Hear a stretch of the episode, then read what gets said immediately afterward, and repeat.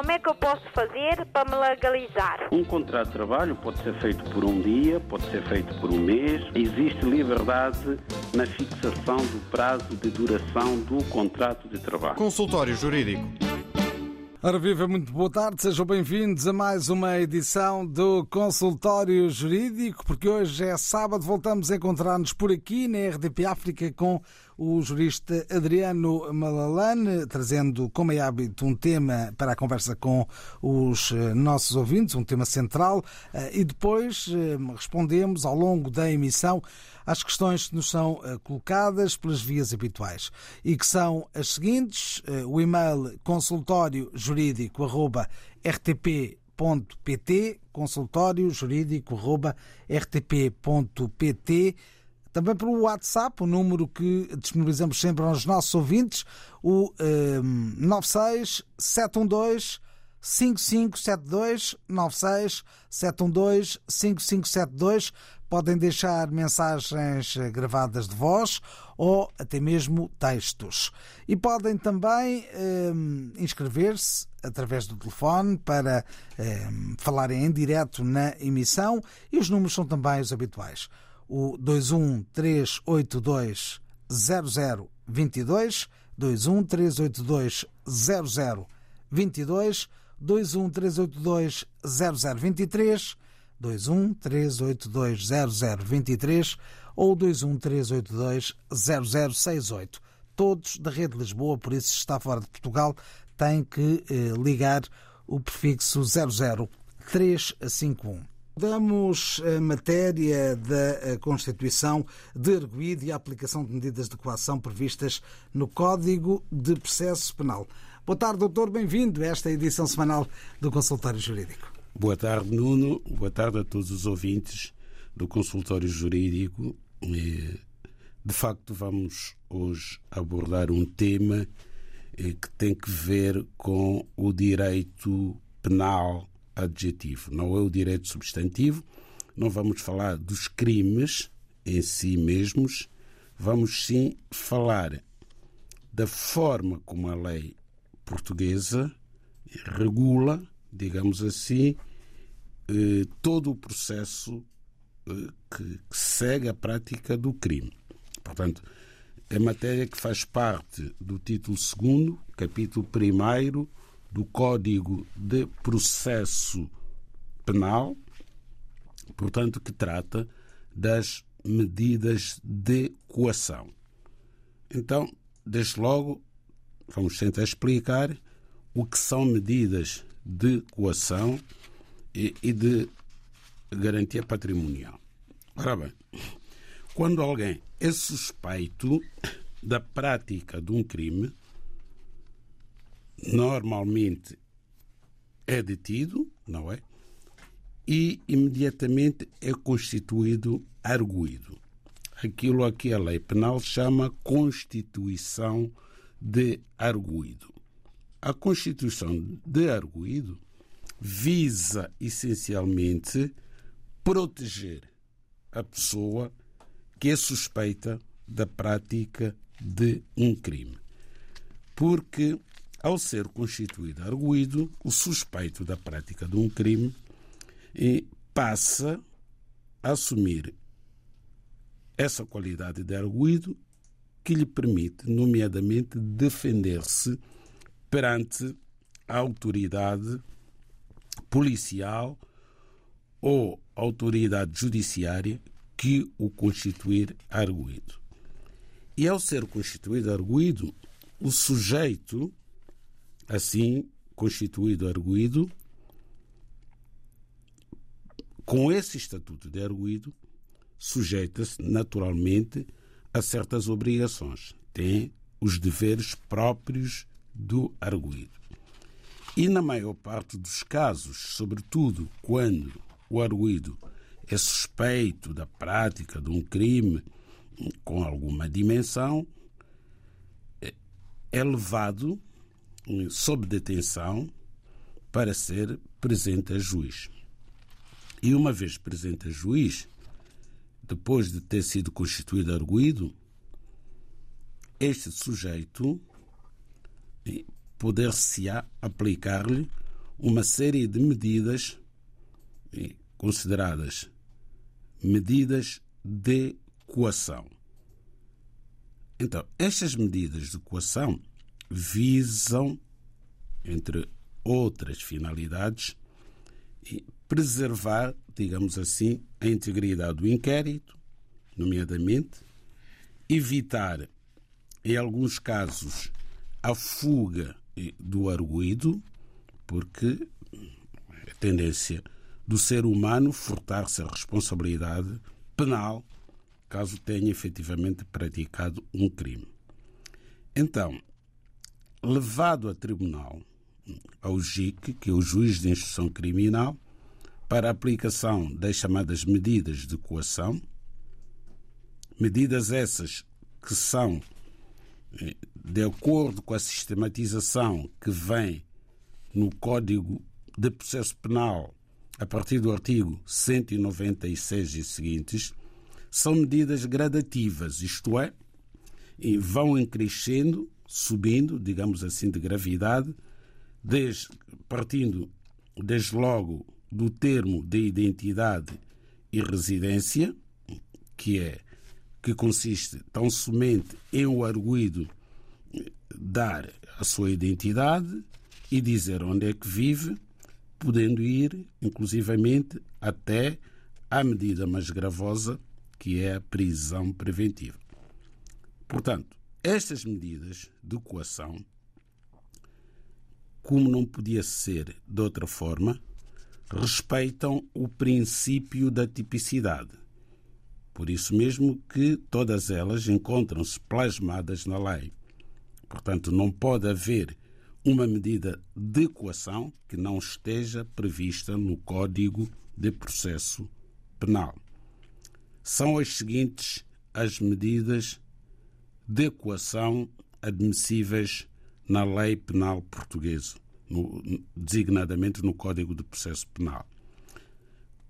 Começamos pelo termo de identidade e residência, que já explicamos em que é que consiste se o juiz entender que não é suficiente a prestação de termo de identidade e residência, pode aplicar ao arguído uma caução. Uma caução é uma quantia eh, que o arguído deverá pagar. Paga essa caução, o, juiz, o arguído vai em liberdade. Portanto, não, não há aqui na caução a privação da liberdade. Depois temos a terceira medida de coação, que é a obrigação de apresentação periódica. Portanto, se o crime imputado ao arguído for punível com pena de prisão de máximo superior a seis meses, a lei entende que o juiz pode impor ao arguído a obrigação de se apresentar a uma entidade judiciária ou a um certo órgão de polícia criminal em dias e horas pré-estabelecidos, tomando em conta as exigências profissionais do arguído e o local em que habita. Portanto, é uma medida que tem em conta essas circunstâncias todas, por forma a não dificultar o seu cumprimento. Por isso que a lei obriga o juiz, obriga o tribunal a ter em conta, portanto, as exigências de natureza profissional do arguído, o seu local de residência. Depois temos uma medida que é a, a permanência na habitação. Portanto, o arguído é obrigado, portanto, a permanecer na sua habitação, não podendo dela ausentar-se.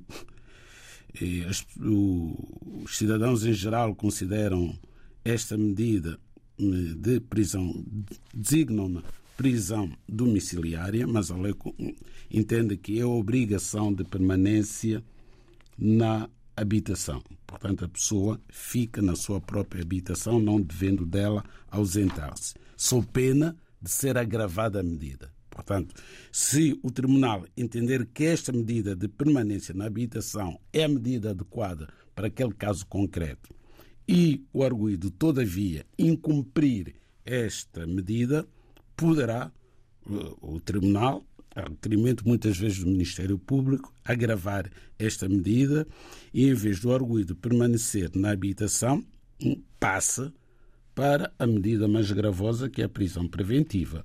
E sobre a prisão preventiva, todos nós sabemos em que é que consiste. Consiste em o arguído ser privado da liberdade, portanto, vai para um estabelecimento prisional e fica a aguardar os ulteriores do processo, estando preso preventivamente. Não está a cumprir pena, está simplesmente preso a fim de garantir a integridade do inquérito, evitar o perigo de fuga, evitar a repercussão do crime eh, na opinião pública. Portanto, só em casos verdadeiramente excepcionais e graves é que o juiz pode impor ao arguído a prisão preventiva. Tem que haver fortíssimos indícios da prática de crime doloso, punível com pena de prisão de máximo superior a cinco anos. Tem que haver fortes indícios de prática de crime doloso, de terrorismo, criminalidade violenta ou altamente organizada, punível com pena de prisão de máximo superior a três anos, ou tratar-se de pessoa que tiver penetrado ou permaneça irregularmente em território nacional ou contra a qual estiver em curso processo de extradição ou de expulsão. Portanto, são esses os requisitos, fundamentalmente, para a aplicação da medida de coação mais gravosa, que é a prisão preventiva. Consultório jurídico da RDB África está cada vez mais perto de si. Envie as suas dúvidas ao Dr. Adriano Malalane através do e-mail consultóriojurídico.rtp.pt e ouça as respostas ao sábado ao meio-dia na RDP África. Consultório Jurídico. Estamos aqui para ajudar. Estamos aqui para ajudar e assim trouxemos esta matéria da constituição de arguído e a aplicação de medidas de coação previstas no Código de Processo eh, Penal. Respondemos nesta emissão às dúvidas dos nossos ouvintes, seja através do telefone, os números são os habituais, 213820022, 213820022, também o 213820023 ou 213820068. Para além da linha telefónica ou das linhas telefónicas, usamos o WhatsApp 96712 5572 96712 5572, onde podem deixar um, ehm, os vossos pedidos em texto ou em áudio, por isso é também uma possibilidade. Podem usar também o uh, e-mail consultóriojurídico.rtp.pt. Começamos hoje com o ouvinte Carlos Miguel, que a semana passada nos ligou com um pedido de esclarecimento, mas, ao que parece, não ficou totalmente esclarecido. Bom dia. Bom dia. Bom dia. E então, Quer contar-nos em que ponto é que não, é que não ficou totalmente esclarecido? Tenho uma dúvida sobre a porque é que está a demorar tanto? A primeira manifestação de interesse foi feita em 2007 e a segunda de 2021. Até agora estou à espera. Por duas ocasiões fez manifestação de interesse, pelo Sim. meio teve. Através do advogado. Através do Os advogado. advogados também são caros. E, e diga-me, pelo meio teve eh, problemas com a justiça, não foi? Sim, uma desobediência aí. Eles chamam de acato. Pronto. Isso... Diz ele. E ocorreu em que ano? falei alto e fui detido. Senhor Carlos, e, e aconteceu esse, esse, acontecimento, vá lá, eh, em que ano? Isso foi em 2003. Foi anterior à sua primeira manifestação de interesse. Não, nessa altura estava legal. Nessa altura estava legal? Sim, tinha residência até 2004. E quando é que apresentou o seu pedido de renovação? Apresentei quando caducou, só que depois eles na altura pediam declaração de, do, ou seja, contrato de trabalho, na altura fiquei desempregado. e depois em 2007 contatei o advogado e fez uma manifestação de interesse. Ao qual nunca teve resposta? Não, nunca. Por isso fez um segundo em 2021. Em 2021 fiz, porque depois, de- durante esse processo todo foi co- correndo no tribunal, eles chegaram até mim através do desconto da Segurança Social. Eu daí, depois de 2010, comecei a trabalhar numa, numa empresa, então o tribunal notificou o patrão. Foi assim que eu tive acesso a esse processo que vinha de 2003. E diga-me uma coisa, nesse processo eh, teve alguma condenação ou não? Não, não, não. Não. Muito bem, vamos tentar eh, dar-lhe um esclarecimento que é possível com a informação que nos está a dar. Muito obrigado por ter ligado.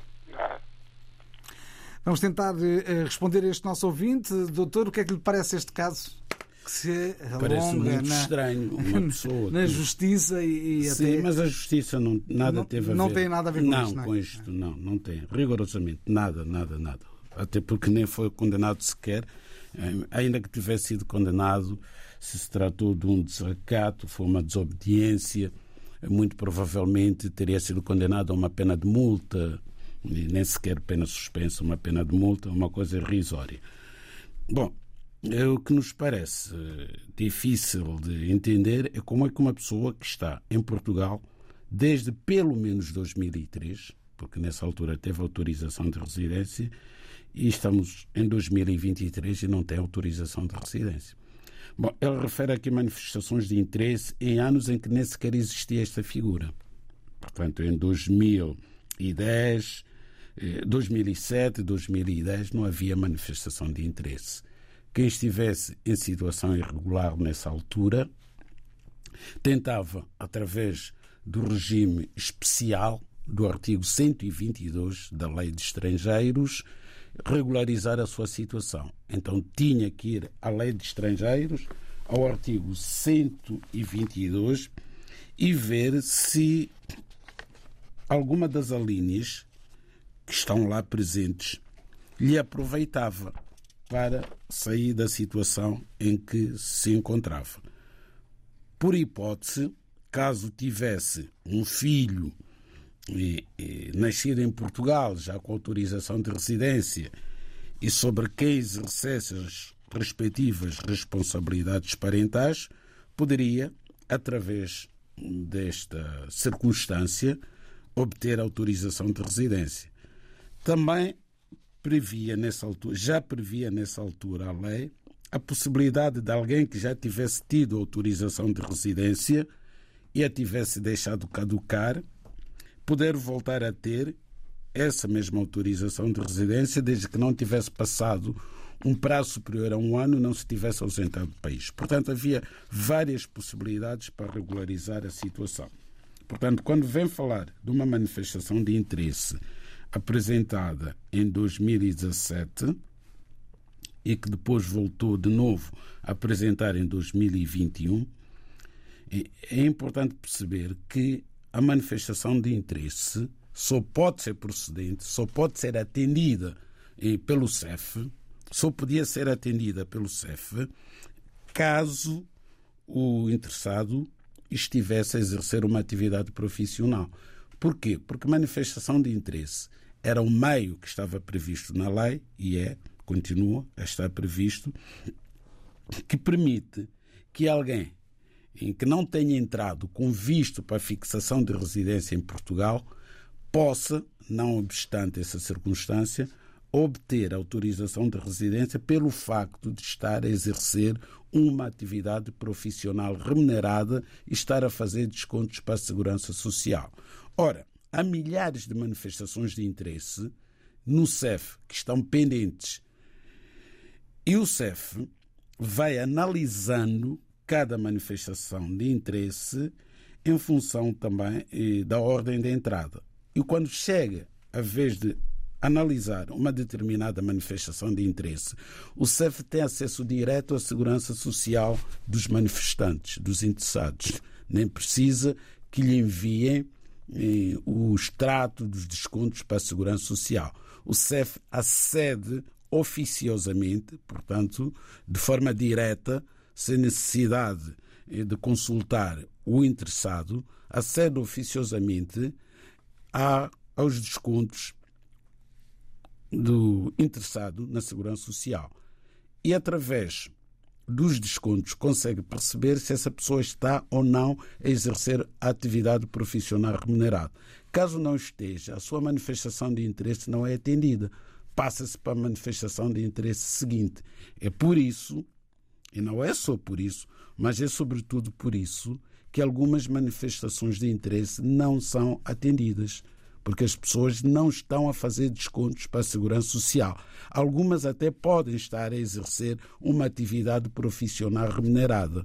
Mas se o empregador, naqueles casos em que o exercício da atividade profissional é feito ao abrigo de um contrato de trabalho subordinado, em que é obrigatório o empregador fazer descontos e fazer a retenção desses descontos na fonte, entregá-los à Segurança Social. Nos casos em que isso não está a acontecer, não obstante o trabalhador estar a exercer uma atividade profissional remunerada, o CEF, quando pretende analisar o seu processo, consulta os extratos do requerente na Segurança Social, chegando à conclusão de que não estão sendo feitos os descontos para a Segurança Social, obviamente que essa manifestação de interesse fica para trás. Trazemos agora à antena o eh, dado apresentado, o recado eh, apresentado por Helder Semedo, enviou-nos um e-mail eh, que agora vou tentar ler, pelo menos em partes. Em 2011, devido. Não, mas antes habita numa habitação desde 1 de julho de eh, 2006, eh, por isso há 17 anos, com um contrato de arrendamento válido por 5 anos, que já foi renovado automaticamente por três vezes, em 2011, 2016 e 2021. Em 2011, devido à recessão económica e eh, a pedido do nosso ouvinte, a senhoria teve um gesto altruísta que o ouvinte nunca esquecerá, reduziu em 100 euros a renda uh, durante um tempo considerável. É, uh, um, foi, foi o que aconteceu durante um período. Perante isto e atendendo a que a senhoria fez, uh, fez-me anteontem uma proposta de aumento da renda no valor de 200 euros, o que para mim é incomportável, porém ela está a aguardar a minha contraproposta e para me precaver, agradeço antecipadamente os esclarecimentos das seguintes questões. Questão número 1. Um, a atualização da renda é anual ou uma única vez por cada renovação dos tais 5 anos? Pergunta 2. A comunicação da rescisão de contrato por parte da senhoria, 240 dias, pode ser feita em qualquer altura ou só deve ser feita 240 dias antes do fim do contrato? A senhoria a pergunta 3. Pode rescindir o contrato porque o inquilino economicamente não pode suportar a proposta, que considera indevida do aumento da renda? Aqui fica a terceira questão. E são então estas as três perguntas que o Helder Semedo eh, coloca aqui no consultório jurídico. Bom, estamos mais uma vez eh, perante o contrato de arrendamento. Portanto, é uma matéria eh, que tem sido abordada com alguma insistência aqui no consultório jurídico e não é por acaso que temos privilegiado no, nas últimas, nos últimos meses esta matéria, porque temos consciência de que é muita gente que não está informada das suas obrigações e dos seus direitos em relação a esta matéria do arrendamento habitacional. A primeira nota antes de respondermos diretamente às questões do ouvinte Helder Semedo, é esta. Nos termos do artigo 1080 eh, do Código Civil, as normas sobre a resolução, a caducidade e a denúncia do arrendamento urbano têm natureza imperativa, salvo disposição legal em contrário. Isto é muito importante. O que é que isto quer dizer? Que não está na disposição das partes, portanto, em aplicar outro regime diferente deste, naquilo que é imperativo. É muito difícil explicar aos ouvintes esta norma, este conceito, da forma como o legislador o redigiu aqui no Código. É importante perceber o seguinte: quando uma norma é imperativa, mormente estas normas do regime de arrendamento urbano, o que é que isto quer dizer na prática? Quer dizer na prática que a lei o que está na lei impera em relação a uma decisão que seja gravosa, que vá para além do que está na lei, em relação ao inquilino. E este exemplo é muito feliz do Elder Semedo, em que, não obstante a lei prever um aumento de renda por parte do senhorio anual e em lado nenhum no regime de arrendamento existe uma disposição que permita ao senhorio ou ao inquilino exigir que o senhorio baixe o valor da renda, tivemos aqui um gesto altruísta, como diz o nosso ouvinte, da parte do seu senhorio que baixou a renda em 100 euros. Mas o inquilino nunca pode exigir isso ao seu senhorio. Mas se o senhorio de decidir baixar a renda, não viola a lei, não obstante as normas do arrendamento serem imperativas. Porquê? Porque não está a ir para além da lei no que diz respeito à salvaguarda dos direitos do seu inquilino. Mas pode, efetivamente, por decisão pessoal, por um gesto de generosidade e altruísmo, baixar a renda ou não aumentar sequer a renda. Falamos nisso a semana passada, dizendo que o aumento de renda não é obrigatório, mas querendo o senhorio aumentar a renda, tem que se cingir àquilo que a lei diz, designadamente ao coeficiente de aumento de renda que é publicado todos os anos no mês de outubro e que já foi publicado para o próximo ano de 2024. Se não me engano, está em 6,8%. Ora, este caso do Sr. Helder Semedo é interessante pelo seguinte. O Helder Semedo pagava uma determinada renda. Tem um contrato de arrendamento válido por cinco anos que se renova automaticamente. Bom, os aumentos de renda são anuais. Não pode o inquilino esperar que a renda só aumente de cinco em cinco anos, porque a validade do contrato é de cinco anos. Não. Todos os anos o senhorio pode aumentar a renda respeitando o coeficiente que é publicado pelo governo. Neste caso, em que o senhorio do Sr. L. Semedo baixou a renda em 100 euros e agora vem fazer o aumento de renda em 200 euros, a lei não prevê esta situação. A lei não pode prever todas as situações. Mas o intérprete da lei tem que tentar perceber eh, o sentido da lei e também, com base na equidade, procurar encontrar uma solução para este caso. Ora, entendemos nós, é a nossa opinião, que o senhorio o que pode fazer é, aumentando a renda de acordo com o coeficiente que está já publicado, voltar à renda anterior, antes de baixar a renda em 100 euros. Portanto, vamos admitir que a renda fosse de 500 euros. Chegou uma certa altura, o senhorio entendeu que devia baixar a renda em 100 euros e passou a ser de 400 euros. Ora, essa decisão do senhorio de baixar a renda para 400 euros, do nosso ponto de vista, há quem possa ter um entendimento diferente do nosso, obviamente. Essa decisão não obriga o senhorio a fazer o aumento de renda que decidiu fazer a partir dos 400 euros. pode voltar àquela renda de 500 euros.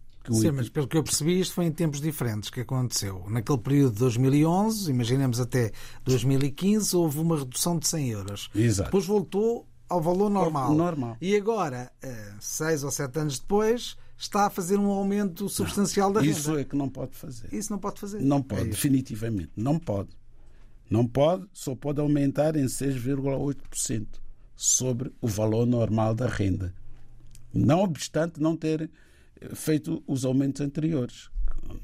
Entendeu que não os devia fazer, portanto, aliás, até pode fazer esses aumentos, mas terá que ir aplicar uh,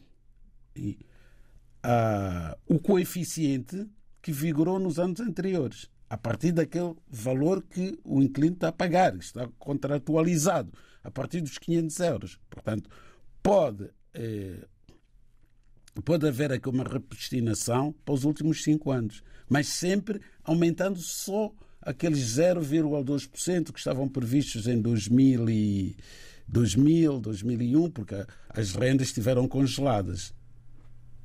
E chegando à renda que estaria a pagar, caso não tenha feito esses aumentos, obviamente, que estaria a pagar neste momento, por hipótese, 510 euros, aplicar para o próximo ano o coeficiente de 6,8%. Agora, a outra questão que o ouvinte colocou é saber se. São. Se a senhoria pode oh, rescindir o, o contrato, contrato, em qualquer altura ou, ou tem que apenas respeitar o tal prazo dos 240 dias? Ou não, se não, tem a ver com, não, não, com a altura do ano? É como é? A questão que o ouvinte coloca, eh, se bem percebi, é saber se os 240 dias de antecedência para a comunicação da oposição à renovação do contrato devem ser hum, comunicados ao inquilino 240 dias antes da renovação automática, se não podem ser comunicados em momento anterior. Podem, até podem ser comunicados à oposição à renovação do contrato, sendo o contrato e, portanto, para ser o prazo de 240 dias, é que é um contrato com validade eh, de 5 anos, como é o caso, pode o senhorio fazer essa comunicação, digamos, dois, dois anos, se quiser, dois anos antes. Até pode fazê-lo. Portanto, vamos supor que o contrato vai renovar-se automaticamente em 2026. Se quiser fazer essa comunicação hoje, o senhorio pode.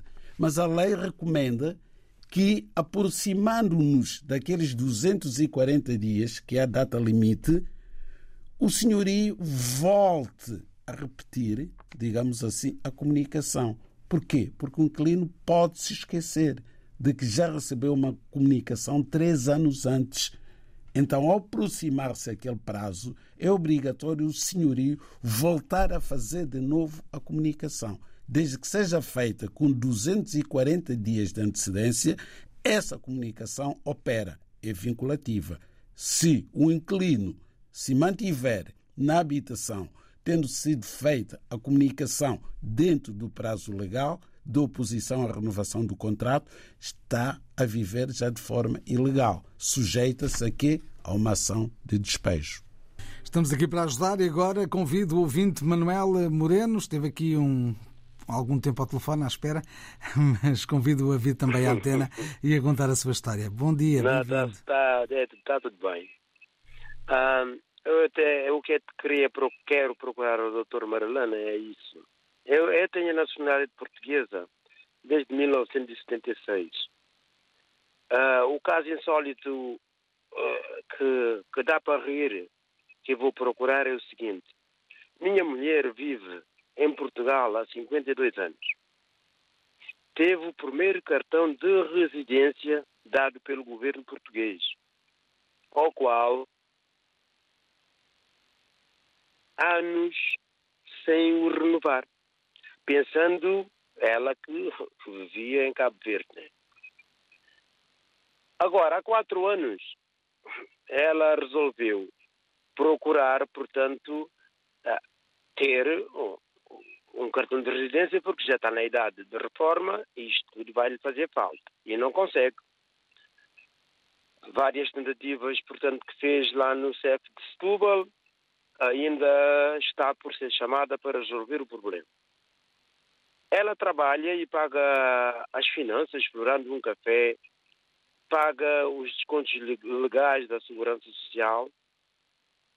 Isto é o caso dela. Agora eu procuro, eu como marido, vivendo com ela há 40 anos, posso ajudar em alguma coisa.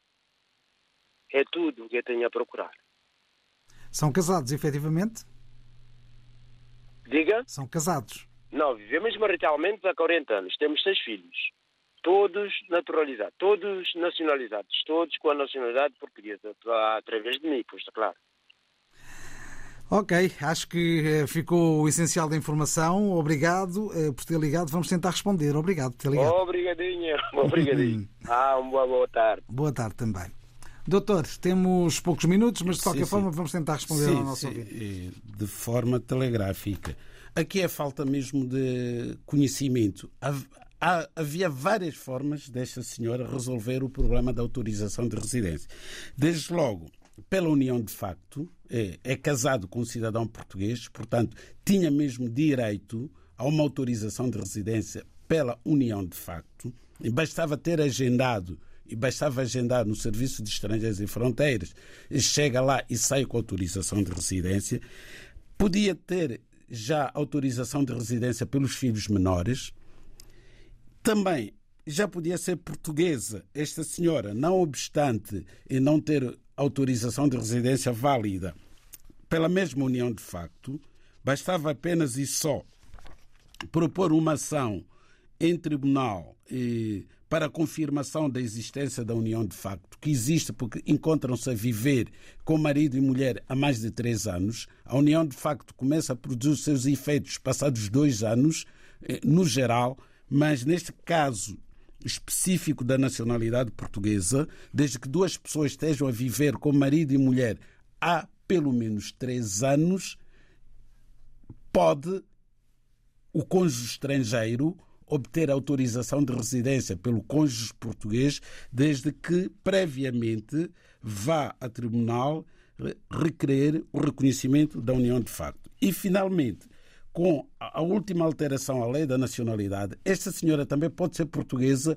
por qualquer um dos filhos que tem nacionalidade portuguesa originária. Só tem que provar que vive em Portugal há pelo menos cinco anos, independentemente de não ter autorização de residência, ou melhor, não obstante não ter autorização de residência, basta fazer a prova de que vive em Portugal há pelo menos cinco anos e fica portuguesa por qualquer um dos filhos. Vamos ainda tentar responder uma última questão telegraficamente. O meu pai foi tropa português no passado, andou em Portugal a tratar dos documentos e em julho de 2023 saiu o cartão dos antigos combatentes. O meu pai tem nacionalidade angolana. Será possível ter alguma pensão mensal em Portugal, quase os passos a seguir, e ter residência em Portugal? Quase os passos a seguir. De momento ele está em Angola, deve regressar para tratar algumas coisas e eh, seria importante ter essas duas questões eh, tratadas. Que lhe parece este caso muito telegraficamente no minuto? A autorização de residência este senhor tem, pelo artigo 122, porque pertenceu às Forças Armadas Portuguesas. Quanto à pensão, a pensão, o, o exercício ou o cumprimento de serviço militar obrigatório por si só não gera direito a qualquer pensão em Portugal. E em relação à nacionalidade? A nacionalidade portuguesa também não se obtém pelo cumprimento de serviço militar, obtém-se pelo tempo de residência legal de cinco anos em Portugal. E assim estivemos no consultório jurídico. Como é que eu posso fazer para me legalizar? Um contrato de trabalho pode ser feito por um dia, pode ser feito por um mês. Existe liberdade na fixação do prazo de duração do contrato de trabalho. Consultório Jurídico